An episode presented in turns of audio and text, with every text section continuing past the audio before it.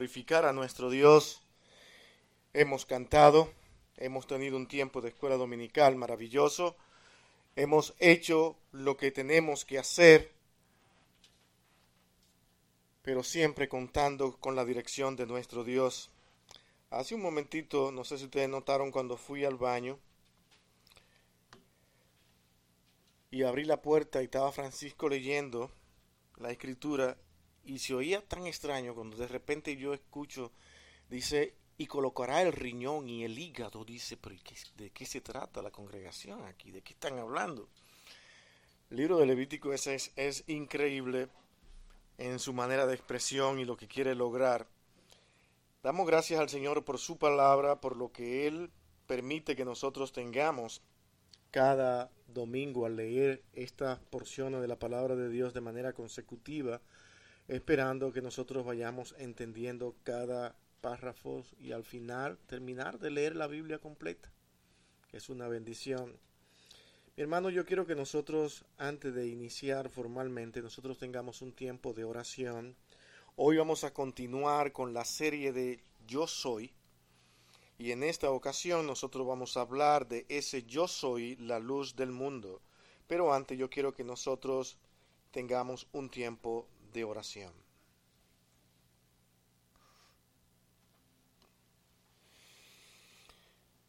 Bendito Dios y Padre nuestro,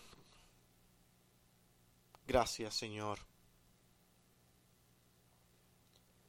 Una vez más estamos aquí y con nuestro corazón en las manos, porque queremos, oh Dios, que aquel a quien servimos, adoramos, su nombre sea honrado. Que veamos lo propósito del Padre y que veamos todo lo que significa el Hijo en este plan de salvación que tú has trazado desde antes de la fundación del mundo. Donde muchas veces nosotros, por nuestras mentes finitas, diversas maneras de interpretar, nos perdemos de ver el plan tan organizado y perfecto que tú has hecho desde antes para que hoy nosotros pudiéramos llamarnos tus hijos. Queremos darte gracias por Cristo, por todo lo que Él es y significa para todo aquel que cree. Cuídanos, Señor, y guárdanos en cada palabra, en cada expresión que vayamos a tener en este tiempo. Porque te lo pedimos, Señor, en el dulce nombre de tu Hijo amado Jesucristo. Amén y amén.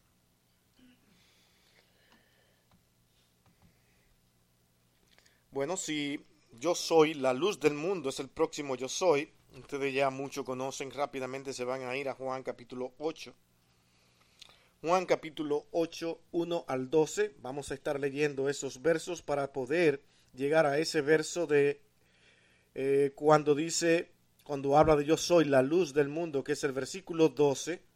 Vamos a leer todo en su contexto leyendo desde el versículo 1 hasta el 12. Para, porque hoy vamos a necesitar saber el por qué Cristo mismo dijo, yo soy la luz del mundo. Vamos a leer. Y Jesús se fue al monte de los olivos, y por la mañana volvió al templo, y todo el pueblo vino a él, y sentado él les enseñaba.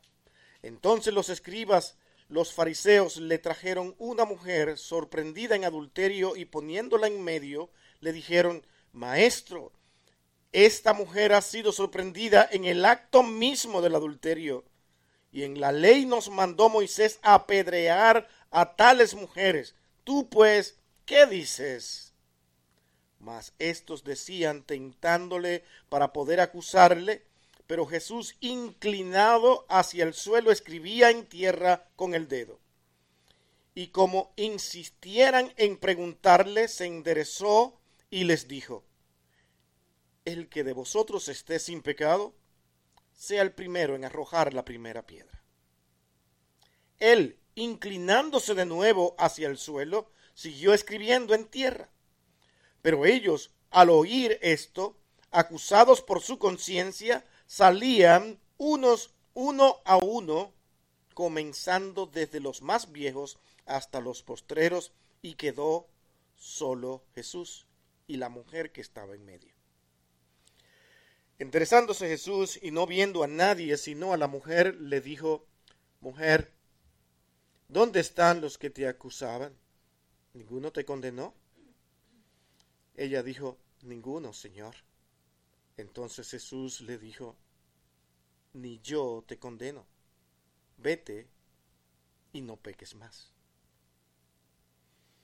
Otra vez Jesús les habló diciendo, Yo soy la luz del mundo. El que me sigue no andará en tinieblas, sino que tendrá la luz de la vida.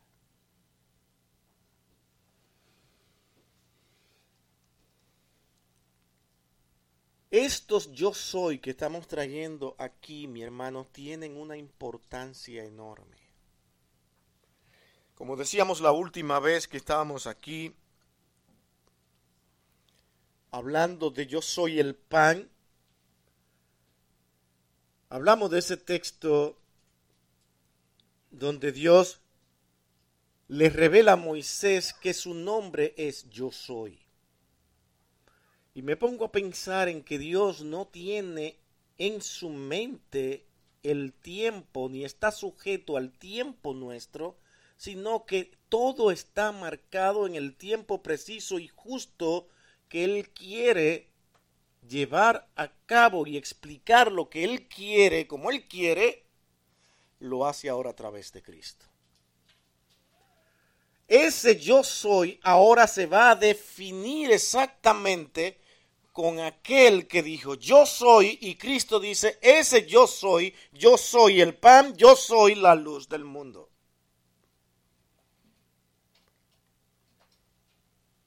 De esta manera vemos a Cristo como Dios. Dios mismo diciendo, yo soy ese Dios al que ustedes sirven y adoran. Y le habla de esta manera para que puedan entender todo lo que Él significa en cada una de las personas que tienen que vivir en este mundo influenciado por el pecado y dañado por el pecado, inclinado a la maldad, nunca creyéndose bueno, sino que todo por misericordia de Dios es que pueden ser salvos. Jesucristo aquí da a conocer cómo el eterno Hijo de Dios se abre y dice, yo soy, ese yo soy del Antiguo Testamento, ahora diciendo, soy luz. Estas declaraciones de yo soy nos ayudan a entender más de Cristo. Pero observe, mi hermanos, no es tan fácil en tiempos como los nuestros y durante muchos siglos atrás poder con claridad dar a entender, aún estando escrito, lo que estos textos quieren decir. No porque no lo digan claro en su original, no porque no se entienda, sino porque los hombres transforman las enseñanzas. Por citar solamente dos versiones de las escrituras, como son la escritura de la versión popular y otra versión, la internacional, son versiones que por decir yo soy, dicen él, sacan a Cristo. Y son versiones que cuando usted comienza a leerla, y si lee dos versiones juntas, se va a encontrar que muchas veces versículos completos desaparecen y pasan al próximo versículo, siempre y cuando no convenga que se diga lo que ellos piensan o creen. Tenemos versiones que están hechas para una creencia.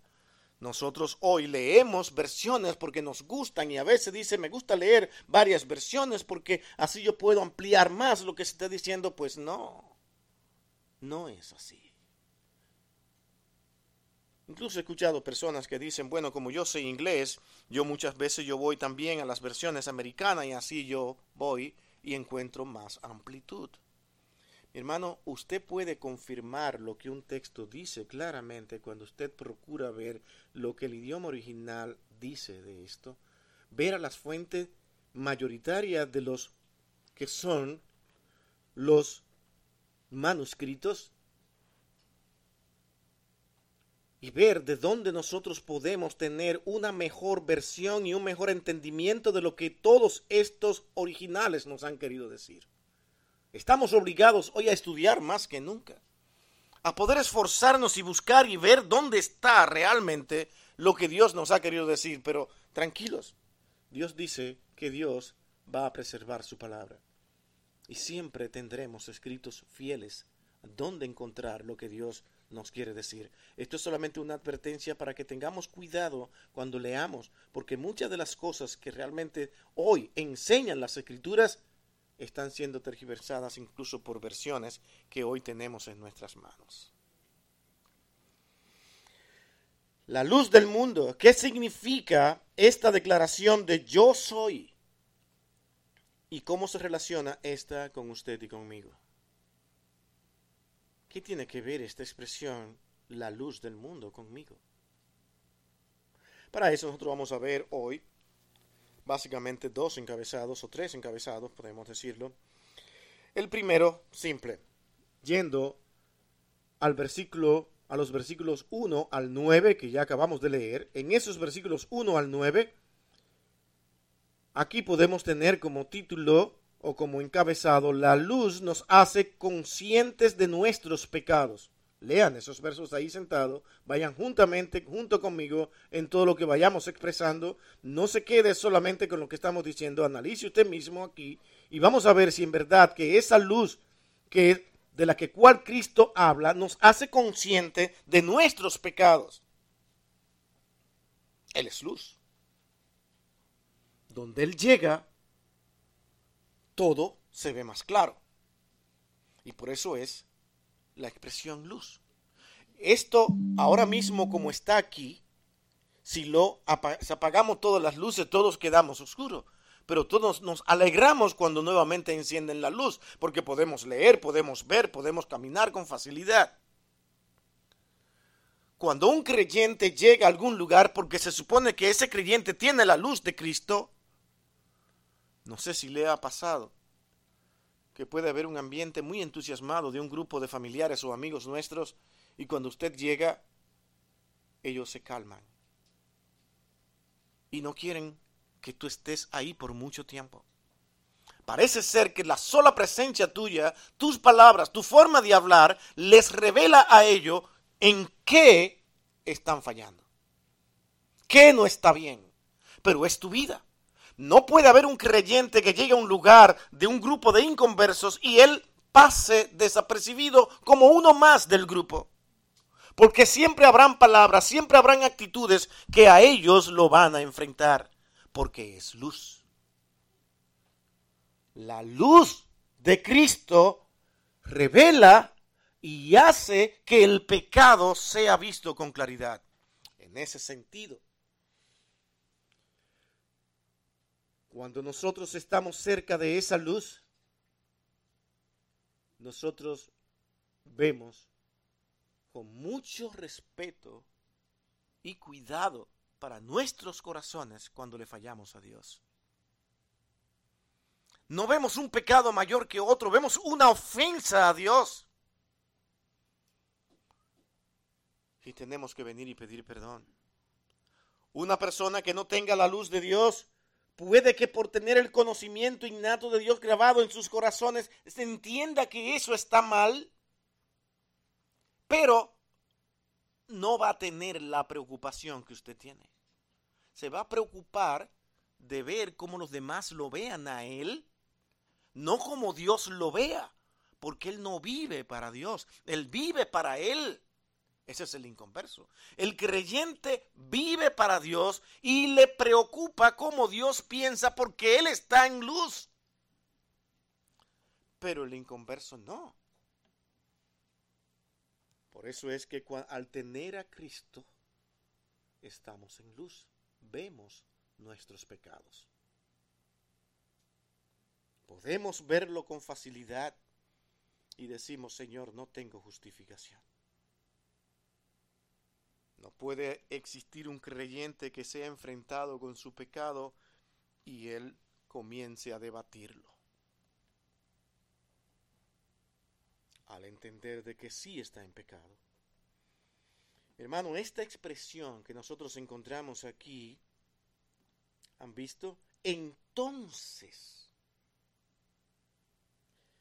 esto tiene referencia a todo ese contexto inmediato que acabamos de leer aquella mujer atrapada en adulterio, en el acto mismo, como aparecen aquellos llevándosela a Cristo, todos los ojos allí llenos de curiosidad y perspectiva para ver qué iba a decir el maestro, qué iba a decir Cristo, qué iba a hacer, porque ahora vamos a citarle la ley, vamos a citarle qué era lo que había que hacer y él va a tener que tomar una decisión. Vamos a ver qué él va a hacer, qué tan bueno es ¿Y qué tan justo es? ¿Qué tan apegado a la ley él es? Los fariseos aprovechaban este, este acontecimiento para poder atrapar a Jesús entre la ley y la gracia. Y mi hermano, este texto es muy revelador de lo que significa la gracia aplicada al pecador cómo esto funciona. Acuérdense, nada escapa del plan de Dios. Este acontecimiento no tomó por sorpresa a Cristo. Él estaba esperando este momento porque esto tenía que darse a conocer para que el mundo entero en ese momento y en lo que había de venir entiendan cuál es la obra de la gracia de Dios. Cómo funciona. Sigamos. Él dijo que había venido a cumplir la ley. Eso dijo Cristo, ¿cierto? Los fariseos sabían eso. Vamos bien. También dijo que era amigo de los pecadores. Ajá. Vamos a ver cómo él va a resolver el problema. Si ven, ellos están siguiéndolo están mirando sus enseñanzas. Y el momento de enfrentarlo había llegado. Todo se caerá. Lo vamos a atrapar. La ley además demandaba la muerte de los adúlteros. ¿Qué haría Jesús? Era la expectativa todo el mundo esperando ver lo que iba a pasar, mientras dice el texto que Cristo los veía y escribía tranquilamente en tierra. ¿Qué escribía? Bueno, vamos a concentrarnos aquí todos ahora y a pensar y Dios nos va a iluminar y nos va a decir hoy qué era lo que él escribía ahí. ¿Van conmigo? ¿Me creen? Vamos. Vamos a pensar, ¿qué escribía aquí? ¿Qué escribía?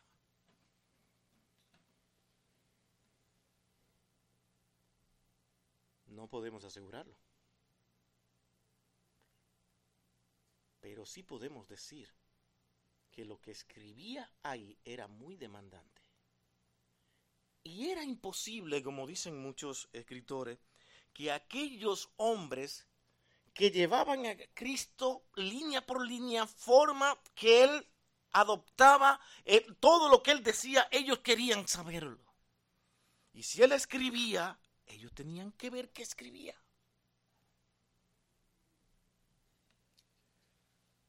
Algunos, casi la mayoría de los escritores, llegan a la conclusión de que Cristo muy probablemente escuchen lo que digo, muy probablemente estaba escribiendo los diez mandamientos. Estos diez mandamientos habían sido escritos en piedra por el dedo de Dios. Cristo escribe en tierra. Y ustedes saben lo que dicen los diez mandamientos.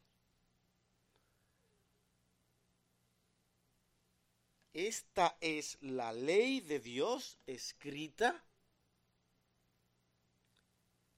Y por eso es que existe un alto, índice de probabilidad de que sí fueran los diez mandamientos. Ahora, digamos que no fueron los diez mandamientos. Pero lo que escribía ahí iba directo al corazón y a la forma de actuar del hombre y algo que ya ellos conocían que se había revelado.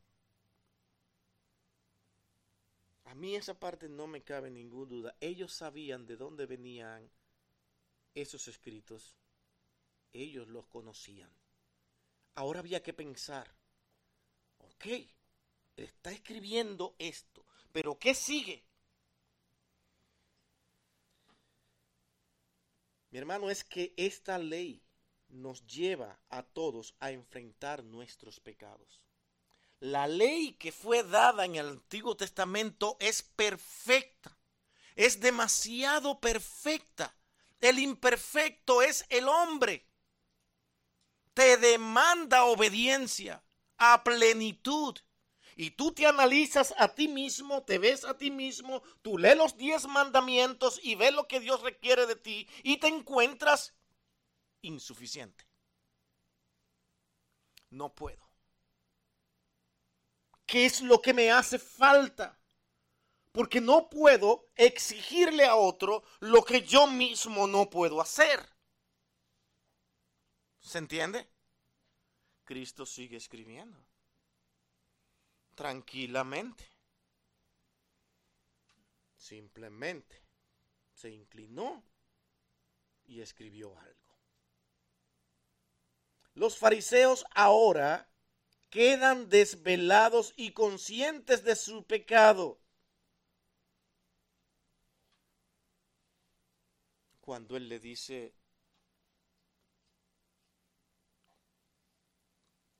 ¿ustedes tienen pecado o no? Ah, bueno, si no tienen, pues tiren la primera piedra. Al analizarse ellos mismos como usted puede hacerlo en este momento, usted tampoco podría tirar la primera piedra. ¿O sí? Hacemos la misma pregunta. No podemos.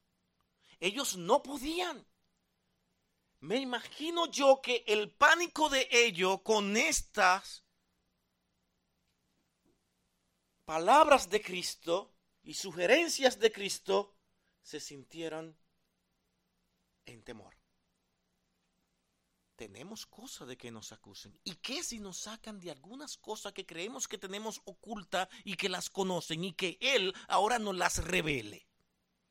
era mejor no arriesgarse y tirar la primera piedra porque ellos también estaban contaminados con el pecado. Era un momento muy crucial. ¿Qué hacemos? Es muy fácil en un momento que no sea yo perjudicado decir, yo estoy completamente limpio, yo no tengo problema con eso, porque no te va a afectar de la manera que le podía afectar a ellos. Ellos eran personajes públicos que realmente tenían que manifestar que eran puros, que eran santos, que estaban en lo correcto y que le sacaran ahí en ese momento algo de pecaminosidad, era mejor no arriesgarse y ir saliendo uno a uno. Noten, de lo más viejos fueron lo primero. Los más jóvenes van, mirando y dicen, pero ¿y estos no son nuestros maestros? Y se van y, me van a dejar aquí solito a mí con este problema. No, yo me voy. Y el que le queda atrás también dice, ah, pero también tú te vas. No, vámonos todo. Y Cristo sigue escribiendo. ¿Qué continúa diciéndonos la palabra de nuestro Dios? Los fariseos ahora quedan sin palabra. ¿Quién quiere ser el primero en arrojar la primera piedra? quedan expuestos. Se apresuraron a marcharse con toda seguridad por temor a ser acusados, simplemente. Segundo encabezado ahora. Ya vemos, la luz que hace nos revela que estamos en pecado. Cristo estaba ahí. No tenían de qué acusarle, pero ellos sí tenían mucho de qué ser acusado. ¿Qué hacemos? ¿De qué le acusamos? Porque si tengo yo pecado, ahora también vamos a sacarlo de él. Y al final, esta mujer no tendrá un salvador, no tendrá quien la proteja. Y nos dará libertad para hacer lo que tenemos que hacer de acuerdo a la ley. Total, todos estamos simplemente para hacer lo que la ley nos dice independientemente de nosotros. El Señor está llamando aquí a estos fariseos a entender de que ellos no están independientes de Dios, de que ellos también están siendo vistos por Dios.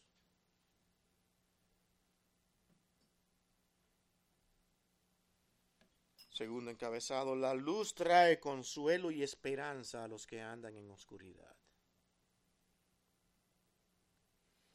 En esos versículos 10 al 11 que nosotros leímos hace un momento, seguimos mirando.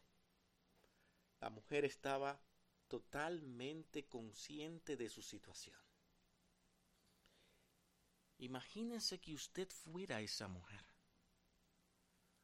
Con este grupo de hombres doctos en la ley, seguro de lo que decía, y ella consciente de lo que había hecho, ¿cómo se encontraba? Sin esperanza no tengo esperanza. Los fariseos podrían apedrearla y quedarían libres sin llevársela a Jesús. Pero cometieron ese error para beneficio nuestro. Vamos a llevarla ante Jesús. Ahora vamos a ver lo que Él va a hacer. Sin pensar ni creer que llevándola a Jesús, aquella mujer iba a ser perdonada.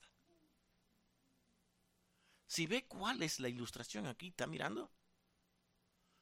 La llevan a Jesús, ellos quedan expuestos y ahora aquella mujer atemorizada, con temor, angustiada, se siente en ansiedad, con miedo, desconsolada y sin esperanza. Ahora está esperando que Cristo levante la cabeza nuevamente. ¿Qué hará Él conmigo? porque dependiendo de las palabras de Cristo, vuelven otra vez aquellos y la apedrean. ¿Qué va a pasar en esa expectativa? Y él se levanta y le pregunta, mujer, ¿dónde están todos los que te han acusado? Yo no los veo. Y ella, Señor, yo tampoco, no hay ningunos. ¿No te pudieron condenar? No están aquí. Pues yo tampoco te condeno. Ahora cuidado con esto. Yo no te condeno. Pero eso no significa que Cristo no está entendiendo las consecuencias del pecado. ¿Se entiende? Está dando a entender con este procedimiento que aquella mujer está frente a aquel que es la luz, aquel que vino a salvar a todo aquel que en él confíe, y aquella mujer atemorizada entendía que su única esperanza de vida era Cristo.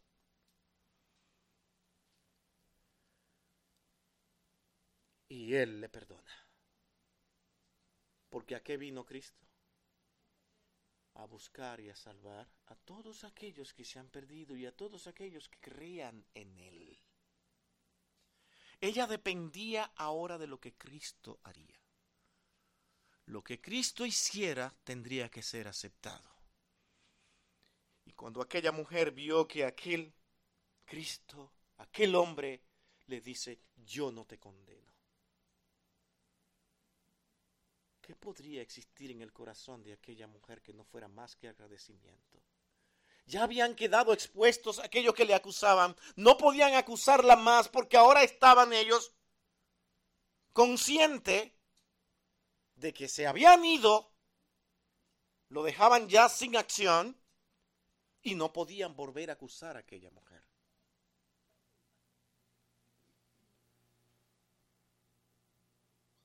Todo esto debe verse más bien como el perdón de cualquier tipo de pecado. ¿Sí se entiende? Cristo perdona todo tipo de pecado. Es posible que existan pecados que yo quisiera que no sean perdonados nunca. Usted quiere ver cosa más horrible y más atroz que alguien que sea un violador de niño. Es, es solamente decirlo, es difícil, ¿no? Y yo estoy consciente que yo como ser humano, yo no puedo perdonar una cosa así. Pero tengo que venir y verme a mí mismo, Señor, pero yo te ofendo constantemente. Y si este violador, este hombre, este hombre tan perverso, tú lo perdonas, ¿quién soy yo para decirte que no lo puedes hacer?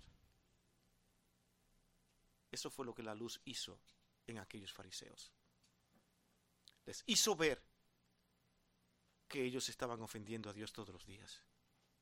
Y Dios los seguía perdonando.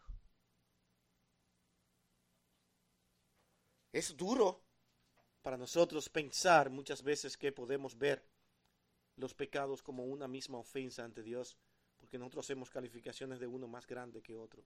Pero mi hermano, una pequeñita ofensa así pequeñita llega con el mismo poder ante Dios como falta y mancha a la santidad de Dios. Por eso es que necesitamos a Cristo, que nos ilumine, que nos dé luz para saber por dónde caminar, que abra nuestros entendimientos para nosotros no vivir conforme al pecado, para no vivir conforme a la carne, como dice Pablo en Romanos 8, sino vivir conforme al Espíritu de Dios.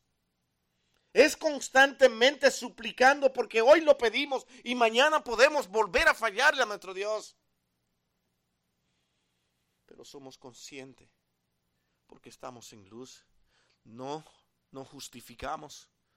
Pero tenemos que venir a Cristo y reconocer que solamente en Él podemos tener ese perdón y esa salvación. Jesucristo trae luz a todos, a todos aquellos que están en tiniebla aunque parezca sencillo, mi hermano tiene algo muy grande, lo que voy a citar ahora, que enseñarnos. Lucas 1, 78. Sí, Lucas escribía largo, ¿no? Versículo 78 dice, por la entrañable misericordia de nuestro Dios con que nos visitó desde lo alto de la aurora Noten esto. ¿Dónde nos visita Cristo? Nuestro Señor, la aurora, mientras todo está oscuro, hay una parte clara, brillante, para dar a entender de que cuando todo está oscuro, aparece Él a iluminarnos. ¿No es esto consolador? ¿No es esto un gran consuelo? que en medio de esa frustración tan grande de culpabilidad, de ansiedad, miedo, desolación y sin esperanza, llegue Cristo y nos diga, yo estoy contigo, vete y no peques más. Yo soy tu luz. Mira mi dirección. Mira mis caminos. Mi hermano, ¿no es eso consolador? Saber que tenemos a un Cristo que nos dice, yo estoy contigo. Jesucristo es la vida y la luz de los hombres. ¿No quieren ver en texto? Vamos a Juan 1, 4 al 5. ¿Qué dice ese texto que usted tantas veces ha leído? En él estaba la vida y la vida era la luz de los hombres. Cristo es la vida y nosotros tenemos vida en Él porque Él nos ilumina, nos enseña el camino, sabemos hacia dónde vamos y vamos directamente hacia la vida que es Él. Me hace pensar en el sermón del domingo pasado, cuando Suriel enseñaba de que nosotros vamos detrás de Él corriendo. No que ya llegamos sino que constantemente estamos siguiéndoles.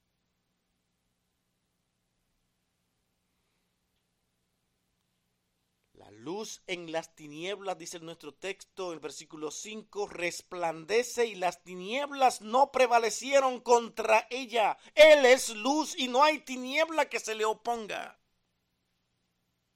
No es una luz cualquiera. Noten que dice él es la luz, no es una luz más, es la luz. Nadie brilla más que Él.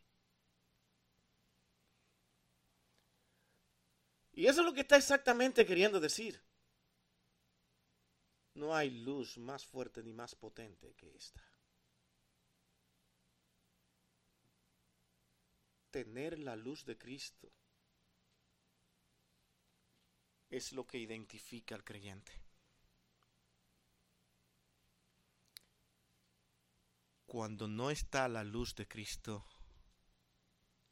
las personas, aunque digan ser creyente, actuarán en tinieblas. Y lo grande es que dicen, lo quieren conocer, vean sus frutos. Están en tinieblas. Están en tinieblas.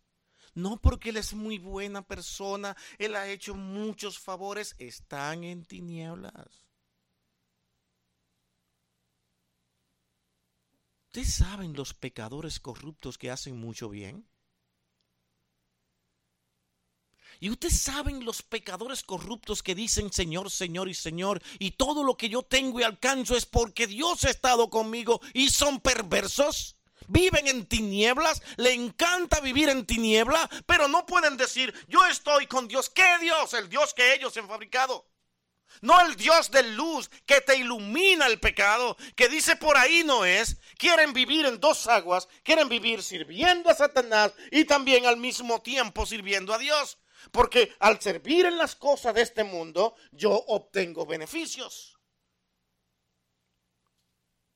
Pero después me arrepiento y vengo tranquilito a adorar a Dios.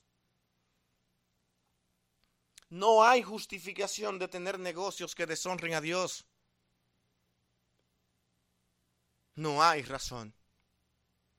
Porque los negocios que tú tienes, si no honran a Dios, van a perjudicar a otros.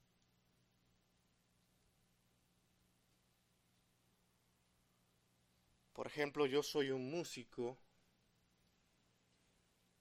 y ese es mi negocio. Pero me llaman muy bien pagado para una fiesta donde allí habrá de todo. Yo no me voy a tocar y luego me voy. Pero te invitaron a ti para que alimente el corazón y el alma de aquella fiesta. Para eso. Ningún dueño de negocio te va a invitar para que tú los aburras a todos. Es para que lo hagas sentir bien. Tú eres un cooperador de que aquello continúe activo, perfecto. No, me pagaron y me fui no puede justificarte, tiene que preguntarte siempre tú como artista, como cantante, como músico, si lo que tú estás haciendo permite que al tú tomar tu instrumento, Dios se siente juntamente contigo allí para ayudarlo a tocar. ¿Podría Dios estar allí? ¿Podría Dios estar en alguien que dice que su negocio se lo dio Dios para vender estupefaciente? Y que le está yendo muy bien, y gracias a Dios. No me han apresado ni me han agarrado preso nunca. Ay, Dios me ha cuidado y me ha protegido. Oh, fantástico. Esto, es lo más maravilloso que yo puedo escuchar. Pero usted lo escucha todos los días. Eso. Ahora nos preguntamos, ¿están iluminados por la luz de Cristo? ¿Ustedes creen que alguien que está iluminado por la luz de Cristo, que vea con claridad lo que es el pecado, va a entrar?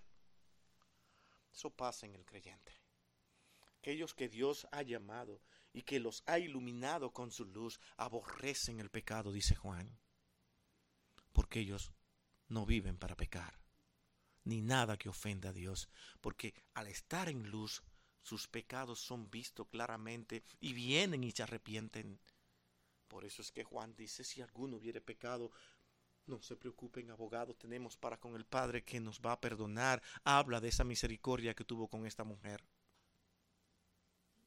esa misericordia la que ha mostrado con usted como creyente, que a pesar de ser usted quien es, que no es bueno, nadie es bueno, solamente el Señor nos ha salvado por su misericordia y por gracia. Por eso es que este texto que estamos leyendo es una magnífica ilustración de lo que significa realmente la ley y la gracia. La ley nos muestra cuál es nuestra condición frente a Dios, nos va enseñando, nos va instruyendo para luego decirnos, necesitan a alguien que le libere porque nadie puede complacer a Dios. Nadie. Y Dios para hacer esto escogió a un pueblo, apartarlo, que no obedeció a Dios. Porque esa era la situación.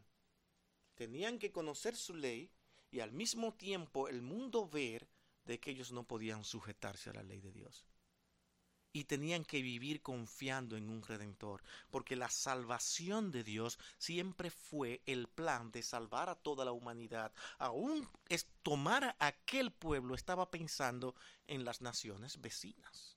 Todo, todo el mundo. Que vieran la luz de Cristo. Por eso le dice, fíjense lo mal que ustedes lo han hecho, pueblo de Israel. Que yo lo he puesto en el lugar clave, en medio de las naciones. ¿Y qué han hecho? ¿Qué hicieron? No, se convirtieron en adúlteros, en fornicarios, se fueron detrás de otros dioses, de otras naciones. ¿Qué hicieron? ¿Qué vemos? No pueden cumplir la ley a pesar de que la tengan. Dios tenía que elaborar ese plan de expiación por misericordia donde cuando llegara Cristo todos esos pecados serían borrados por aquellos que han creído en Él. Porque el único que puede borrar y llevar el pecado de todos nosotros, de los del Antiguo Testamento y del Nuevo, es Cristo. Porque Él es la única luz a seguir. La única luz, no hay más. La pasión de Cristo por amor a nosotros es manifestada. Él ama lo que hace, ama lo que hizo y continúa amando lo que está haciendo por cada uno de nosotros. Mi hermano, Dios ama todo lo que ha hecho, todo este universo es hecho por Dios y lo ama. Esta palabra mundo que demuestra no más que una pasión de Cristo por el mundo perdido, por todo lo que se está destruyendo. Dice que la naturaleza misma gime aún esperando ese momento. Esta palabra mundo aparece solo en el libro de Juan unas 77 veces. Y yo soy de los que creo que se resume con Juan 3:16. Porque de tal manera amó Dios al mundo. Juan 3:16 que ha dado a su Hijo unigénito, noten, para que todo aquel que en él crea no se pierda. Sencillo y sin mucha teología. Dios ama a sus criaturas. Dios ama lo que Él ha hecho. Y dentro de ellos que somos criaturas también, incluyendo todo lo que usted observa y ve, Dios lo ama y se apasiona por eso, porque estuvo bien hecho, pero está contaminado por el pecado. Ahora Dios vino a buscar y a salvar a esos que estaban perdidos. ¿Y qué dice? Al que cree en Él. Todos aquellos que están en este cosmos, en este mundo, Dios los salva cuando crean en Él. Pero es que aún Dios esto también lo hace por usted y por mí. Como sabe que usted no puede ir y decir, hoy me voy a salvar, hoy voy a creer, Dios tuvo que también poner en su corazón el querer como el hacer. por misericordia. Es que Él no tenía que salvar a nadie. Y Él seguiría siendo justo, porque todos están contaminados por el pecado. Pero Dios quiso preservar su mundo, preservar su criatura, lo que Él hizo, y decidió salvar a los que Él quiso. Y lo hizo sin excepción de personas. No estuvo pensando, este sí, este mejor, este me gusta más. Bueno, yo quiero algunos que sean rubitos. Pero para que sea la cosa mejor, también vamos a traer morenito para que las cosas se vean bien. Ay, qué bien, vamos a hacer una mezcla, esto va a ser maravilloso. No, sea quien sea, Él los escogió como Él quiso. Él no estuvo pensando en si uno es más bonito o es feo. Son criaturas de Dios y Dios hace con su criatura, como dijo Nabucodonosor, como Él quiere. Él tuvo que entender eso después de tanta arrogancia. Dándonos a entender también de esto, y aprovecho esto para decirlo, de que el mismo Nabucodonosor solamente estaba siendo manejado por su orgullo, como muchas veces podemos nosotros estar siendo manejados. De creernos mejores y diferentes. Cuando él tuvo que decir, algo que tuve que entender en todo este proceso es que Dios hace con su criatura como Él quiere y no hay nadie que detenga su mano, porque Él hace con su criatura tanto la que están en el cielo como la que están en la tierra como Él quiere, como Él le place. No le discutas a Dios. Total, nosotros somos salvos por gracia, por una misericordia, porque ahora acabamos de ver que al entrar en luz nos damos cuenta de quiénes somos. ¿No fue lo que pasó con los fariseos? vieron la luz de Cristo en ese momento y dijeron, ¿qué hacemos? Y él escribía. Lo que escribe es cierto. Va contra nosotros. ¿Qué hacemos? ¿Qué podemos decir? Mejor vámonos. La mujer adúltera merecía la muerte, pero recibió la vida y el perdón cuando ella misma merecía ser condenada. Eso es lo que pasa con nosotros. ¿Cómo se creían los fariseos? Fueron allí con una conciencia muy alta, muy activada. Nosotros somos diferentes. Esta mujer, mírala ahí ahora, ¿qué vas a hacer? Tú no dices que obedeces la ley. Y que también dice que eres amigo de los pecadores. Vamos a ver, ¿qué vas a hacer ahora? Demostró que respetaba la ley y demostró que amaba a los pecadores porque a eso había venido. Pero para hacerlo tenía que hacernos ver a nosotros quiénes somos nosotros para poder acusar. ¿Tenemos el derecho y la libertad de acusar porque somos buenos? No podemos, porque vamos a terminar siendo descalificados. Todos, usted y yo. ¿Cómo es que muchas veces también dentro del pueblo de Dios por creernos mejores y que actuamos mejores, nos vamos contra otros con tanta facilidad. Y estamos, decimos muchas veces que no, que yo soy diferente, yo no me creo así. Pero es que mis acciones, mis actitudes me están diciendo que yo estoy diciendo que soy mejor. Creemos internamente que somos mejores que otros. Y no hay cosa que dañe más el corazón que cuando alguien llega a tener dinero. Parece que el dinero lo dignifica y lo hace mejores personas. Porque ahora son más excelentes. Ahora son de otra categoría. Ahora podemos hablar con más autoridad. Cuando el ser humano lo que tiene que ver, tenga o no tenga dinero, es la condición de su corazón. Y esa condición del corazón únicamente es revelada cuando nosotros nos llega la luz de Cristo. Nada más. Nada más, hermano. Cuando la luz de Cristo llega, vemos quién soy yo. Y comienzo a ver a mi hermano como, wow, mi hermano, estoy contigo. ¿Qué puedo hacer? Vemos al hermano llorando por su pecado y allí estamos nosotros. ¿Qué hace el incrédulo? Solo sabía yo, porque él se cree bueno. El que no sabía para dónde iba. Mano, cuando yo veo creyente actuando con esta actitud, me hace ver, Señor, ¿dónde está tu luz? ¿Dónde está tu compasión en ellos? ¿Dónde está tu amor para con las personas a pesar de ser pecadoras y con faltas? ¿Dónde está el deseo de ayudar? Cuando yo oigo creyentes que dicen, hay que hacer, hay que decirle tres verdades, yo me preocupo. Porque alguien tiene que resolver esto o aquello, no puede seguir. ¿Te has puesto a pensar en ti mismo? De las cosas que tú haces y que eres capaz de hacer. Y que también vas a necesitar de esa misma misericordia en cualquier momento. Y cuando tú faltes, ahí estarán tus hermanos en Cristo para decirte, aquí estamos contigo, porque tú lo hiciste antes con ellos. Cristo quiere que nosotros miremos la luz de Cristo y actuemos en esa misma actitud que Él tuvo para con aquella mujer pecadora. No, pero somos tan arrogantes que nos creemos tan buenos como se creían los incrédulos o como se creen los inconversos. Y nos creemos capaces de acusar y decir todo lo que queremos decir porque yo soy diferente y yo soy mucho mejor. Esto no dice, mi hermano, que usted no se moleste con la acción de algún hermano en Cristo, porque también eso es válido.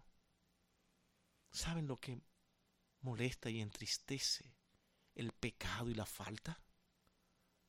Y muchas veces nos sentimos decepcionados. Contrale mi hermano, ¿cómo va a ser que me hace esto? ¿Cómo lo hizo? Pero inmediatamente tú recuerdas, ¿qué debo de hacer para ayudar a mi hermano? Para restablecerlo. Aquí se ha hablado mucho de restablecer, pero cuando tenemos que restablecer, yo desaparezco. Cuando llegue el momento, dice, tú no hablabas de que había que restablecer y ayudar al caído. Es tu turno. Sí, pero es que mira, es que no. El mismo pecado nos lleva a nosotros muchas veces a creernos mejor que nadie. Es la luz de Cristo que nos dice, vamos, hay cosas que hacer para ese hermano. Señor, pero que me ha ofendido, me ha puesto por debajo. ¿Y a mí no? Él te dirá lo mismo. ¿A dónde fue tú crees que yo vine? ¿De dónde crees que yo vine? Yo sabía para dónde venía. Yo soy la luz. Déjate guiar por mí. Mira la luz de Cristo. Él te va a iluminar por dónde caminar. Y ese es mi siguiente encabezado y último. Al leer los versículos 11 y 12, la luz de Cristo guía e ilumina a los libertos del pecado los guía, es la luz de Cristo a quienes, a esos que Dios ha salvado. Él les dice, no te vayas por aquí, es por aquí, porque hay una gran luz que te está iluminando y tú vas a ir por el lugar que está iluminado. A menos que tú quieras ser terco y te diga, no, yo quiero ver lo que hay en esa, en esa parte tan, tan oscura. Ahí tal vez me estoy perdiendo algo y me voy por esa parte oscura. Y cuando vas por esa parte oscura, te das cuenta que tienes que regresar nuevamente a la parte que está clara. Porque tú estás siguiendo la luz. El Hijo de Dios sigue la luz. Es iluminado por la luz para ver por dónde caminar. Vete. Y no peques más. Va a caminar, va a salir. Pero la, la orden fue no peques más. ¿Cómo iba aquella mujer no volver a pecar siendo pecadora? Tenía que mirar hacia atrás y ver quién la perdonó y venir a buscar dirección para no verse en la misma posición en la que estuvo hace un momento. Yo quiero dejarme llevar de ti. Me has dicho que no peque. Pero ¿cómo no puedo pecar? ¿Cómo? ¿Qué hago para no estar en esta oscuridad?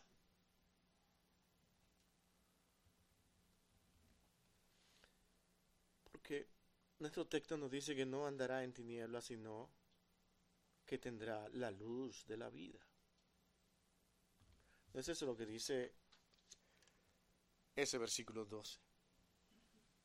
Y vamos a él ahora. Otra vez Jesús les habló diciendo, yo soy la luz del mundo, el que me sigue no andará en tinieblas, sino que tendrá la luz de la vida. Dice el texto. ¿Tienes a Jesús? Tú no andarás en tinieblas. Esa ser la respuesta de Cristo a aquella mujer. ¿Qué hacer? ¿Cómo hacerlo?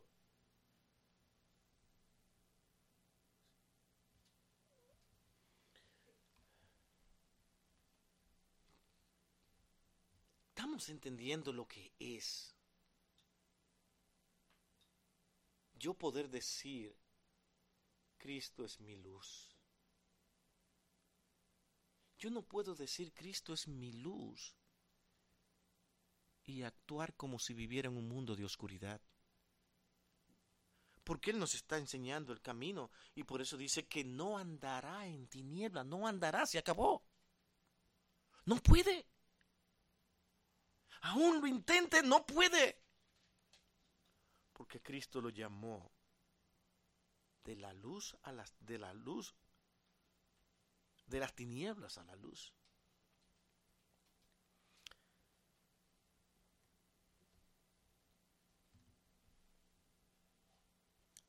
dos direcciones importantes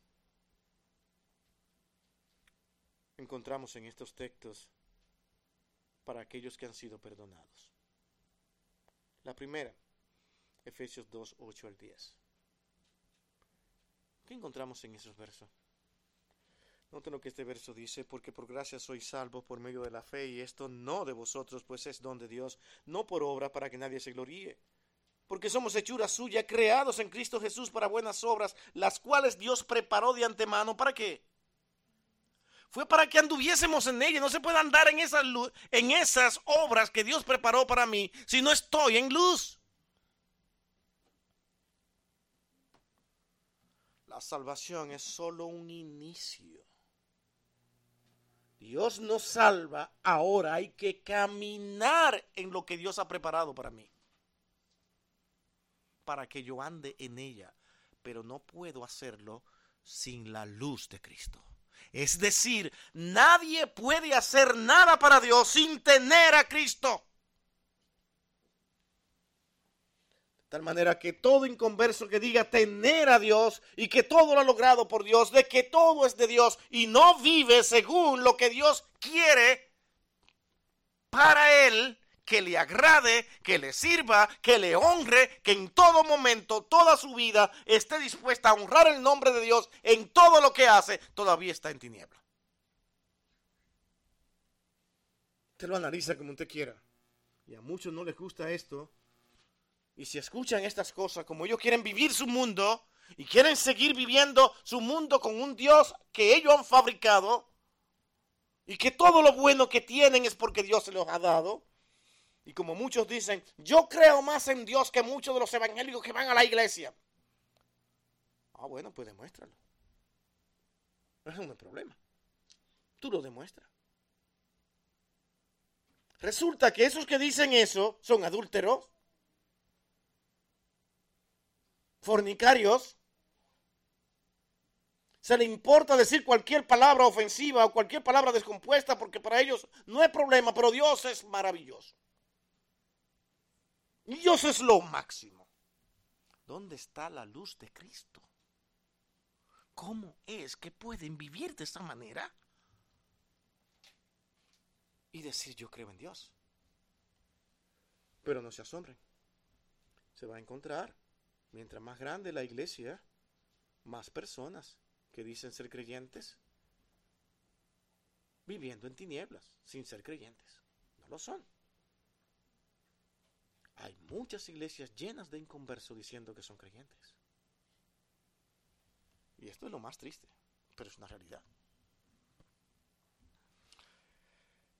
La segunda cosa que nos sirve de dirección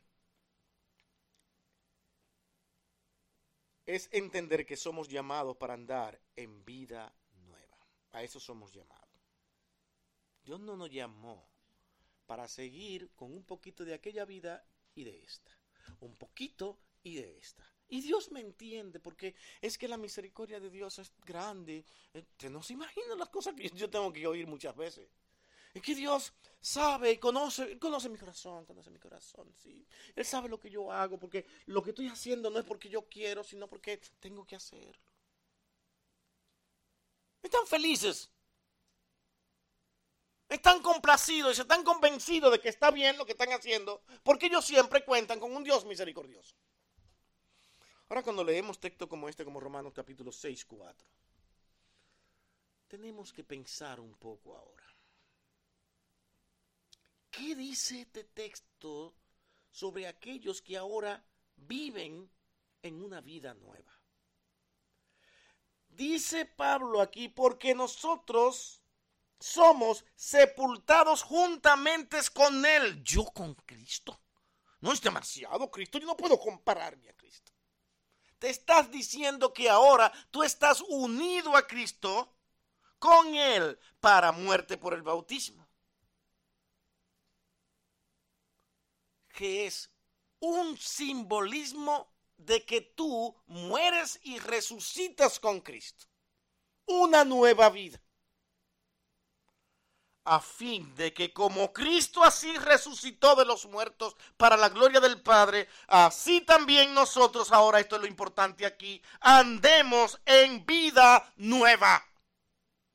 Ese es el propósito de la obra que Cristo ha hecho en nosotros no es para que sigamos igual, sirviendo al mundo, metido en todos los canes del mundo, complaciendo al mundo y luego diciendo, porque el Señor Jesús es mi Salvador y gracias al Señor por ese trofeo que me dio. Oh Señor, todo le alabo. No, Señor. No, Señor, digan lo que digan. No, no y no. Porque el Señor nos llamó a nosotros vivir en nueva. Es un cambio total, porque es como morir con Cristo y resucitar nuevamente para una nueva vida. Y el que está en luz es capaz de ver cuál es su condición frente a Dios. Lo que pasa es que a veces no creemos tan bueno que con decir ya yo soy bueno, ah, pero no me he dado cuenta. No me he dado cuenta es que yo soy evangélico. Ay, por eso que yo soy tan bueno. Yo no sabía que yo era tan bueno, por eso es porque soy evangélico. Yo hago tantas cosas y tanta bondad, yo soy muy bueno. Así es que de mañana me declaro evangélico. Ahora son evangélico. Pero se encuentra en el camino. Sí, yo soy evangélico, pero ¿y, y entonces y ahora? ¿Y cómo yo dejo esto? Yo no puedo. No vas a poder si no has sido resucitado con Cristo. ¿Se entiende? No vas a poder, lo siento mucho. Vas a seguir en tu mundo y vas a seguir justificándote porque ahora tú eres el bueno que está en un medio corrupto.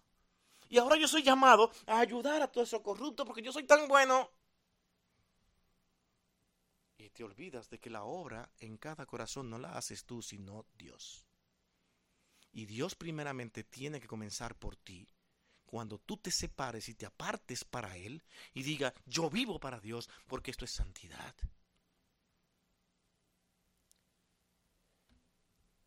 Cuando usted habla de santidad, usted no puede decir, no puede expresarlo con letras ni palabras. Decir santidad es esto, esto, esto, esto. No. No solamente con palabras y con letras. Tiene que manifestar la santidad en práctica, en vida. Y tienes que hacerlo ahora y también tendrás que hacerlo y definirla totalmente cuando tú estés frente a Dios. Señor, esto es lo que tú has hecho por mí. Este es el hombre que tú transformaste y cambiaste. Cuántas luchas, cuántas batallas, Señor, por verme a mí mismo y no poder con mi pecado.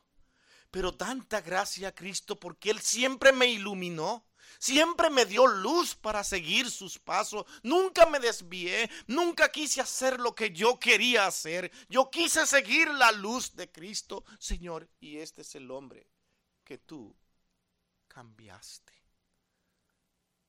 Por la eternidad voy a agradecértelo. Señor le dirá, bien hecho, buen siervo, pasa al gozo eterno de tu Padre. ¿Cómo se presentará aquel? Señor, tú sabes de las cosas que yo tenía que hacer, tenía que vivir de eso, tú lo entiendes, Señor. Es verdad que porque yo todo el tiempo viví entendiendo tu misericordia. ¿Escuchaste hablar de mi justicia? ¿De que Dios no pasa por alto el pecado? Sí, bueno, se lo entendía. Y aún entendiendo eso, continuaste tu vida. Nunca fuiste transformado, ni renovado, ni resucitado igual que Cristo. Porque a todo aquel que Cristo resucita, juntamente con Él, despierta en luz. Porque nadie puede estar en Cristo y no tener luz. ¿Por qué? Porque Él es la luz. ¿No es lo que Él dice? Yo soy la luz. Y estás en mí, tendrás que estar iluminado y claro de lo que tienes que hacer. El creyente que ha sido iluminado y salvado por Cristo vive en luz y apartado de toda tiniebla, luchando con su pecado como cualquier otro, luchando con todas esas cosas que tiene pero diciendo, Señor, yo dependo de ti. Hay personas que, y da, perdón que me tenga que, pero es que a veces es tan, tan común. Yo sabía que Dios me iba a salvar, que Dios me iba a llamar, porque yo siempre fui bueno. Yo tenía algo que me decía, pero wow, Dios tenía que salvarme porque sabe las cosas buenas que yo hice. ¿Tú crees que Dios te está buscando porque tú eres bueno? Y entonces todo aquello perverso que era salvado que han sido hasta criminales. ¿No? El concepto de bueno lo hacemos nosotros, porque creemos que hacemos cosas buenas que a Dios lo van a convencer. Por eso es que tuvo que decirse, olvídense, hagan obras, hagan muchas obras, todas las que quieren. Cuando se la presenten a Dios, Él verá nada. Verá nada. ¿Cómo son vistas nuestras obras? a través de Cristo, que es la luz, que nos dice, es por aquí. Espérate, tú fuiste creado para buenas obras. Tú vas a hacer las obras que Dios determinó desde antes de la fundación del mundo para que tú la hagas y vas a seguir, pero en luz. ¿Sí se entiende? Y perdonen que tenga que darle tanta vuelta a esto, pero son cosas tan básicas que al ser tan fácil de leer, no las entendemos. Y son tan fuertes y poderosas que algunas versiones tienen que quitar el yo soy para poner el él. Porque al decir él, yo se la coloco en el Dios que yo quiera, no en Cristo. ¿Se entiende? Muy bien manipulado. Pero ahí están todas esas versiones. Cuidado con las versiones que lee. Y es mi advertencia. Cuidado con las versiones que tú estás leyendo. Nosotros estamos estudiando los miércoles aquí. Y de verdad, mi hermano, que hasta ahora, por más que digan la versión del rey, como, como se llama en, inglés, eh, la Kim James, por más que digan, ellos dicen que es la inspirada, pero hasta con cierta razón dicen, ¿no? Veamos a ver las fuentes donde ellos sacan sus escritos. Igual que la Reina Valera haciendo la primera versión en español. ¿Cuántas críticas ha tenido por todo? ¿Por qué la critican tanto? Porque el mundo se inclina a descalificar a Cristo. Ese es el problema. Y yo tampoco estoy diciendo aquí, es inspirada en todos sus versos la reina, porque hay muchas cosas que a veces hay que analizarla con la reina Valera. Pero sus escritos vienen de fuentes muy confiables. Hablamos de eso aquí, créanme un poquito de esas fuentes. Bueno, nos vamos más tarde. ¿Verdad que no quieren? Pero sí investiguen analicen y vean cómo anda este mundo. ¿Cómo anda este mundo? Cristo es la luz y Él siempre nos va a iluminar y siempre va a permitir que su palabra escrita permanezca fiel. Pero usted tiene que ser diligente. Esa es la realidad. Gracias a Cristo. Gracias a Cristo, porque Él es nuestra luz. Vamos a orar. Así le dejo ir, pero con la esperanza de que todos pensemos en estas palabras. Oremos. Bendito Dios y Padre nuestro, amado Señor, gracias. Ayúdanos a poder servirte y seguirte. Y para seguirte tenemos que seguir tu luz, que es aquella con la que somos iluminados todos aquellos que hemos creído en ti. ¿Cómo lo he expresado? ¿Cómo lo he dado a conocer? Finalmente tú sabes lo que haces con estas palabras que han salido de mi boca. ¿Quién soy yo para atribuirme algún mérito? Si no solamente un proclamador de que tú eres la luz. Y eso debemos hacer todo. Tú eres mi luz y mi salvación. Gracias Cristo. Gracias Señor. Gracias Dios Padre por un plan tan elaborado, tan bien hecho, con el fin de redimirme a mí. ¿Cómo no ser agradecido? Sabiendo quién soy. Yo sería uno de los primeros que también saldría igual que los fariseos porque no podría tirar la primera piedra. Pero aún así tú me has salvado.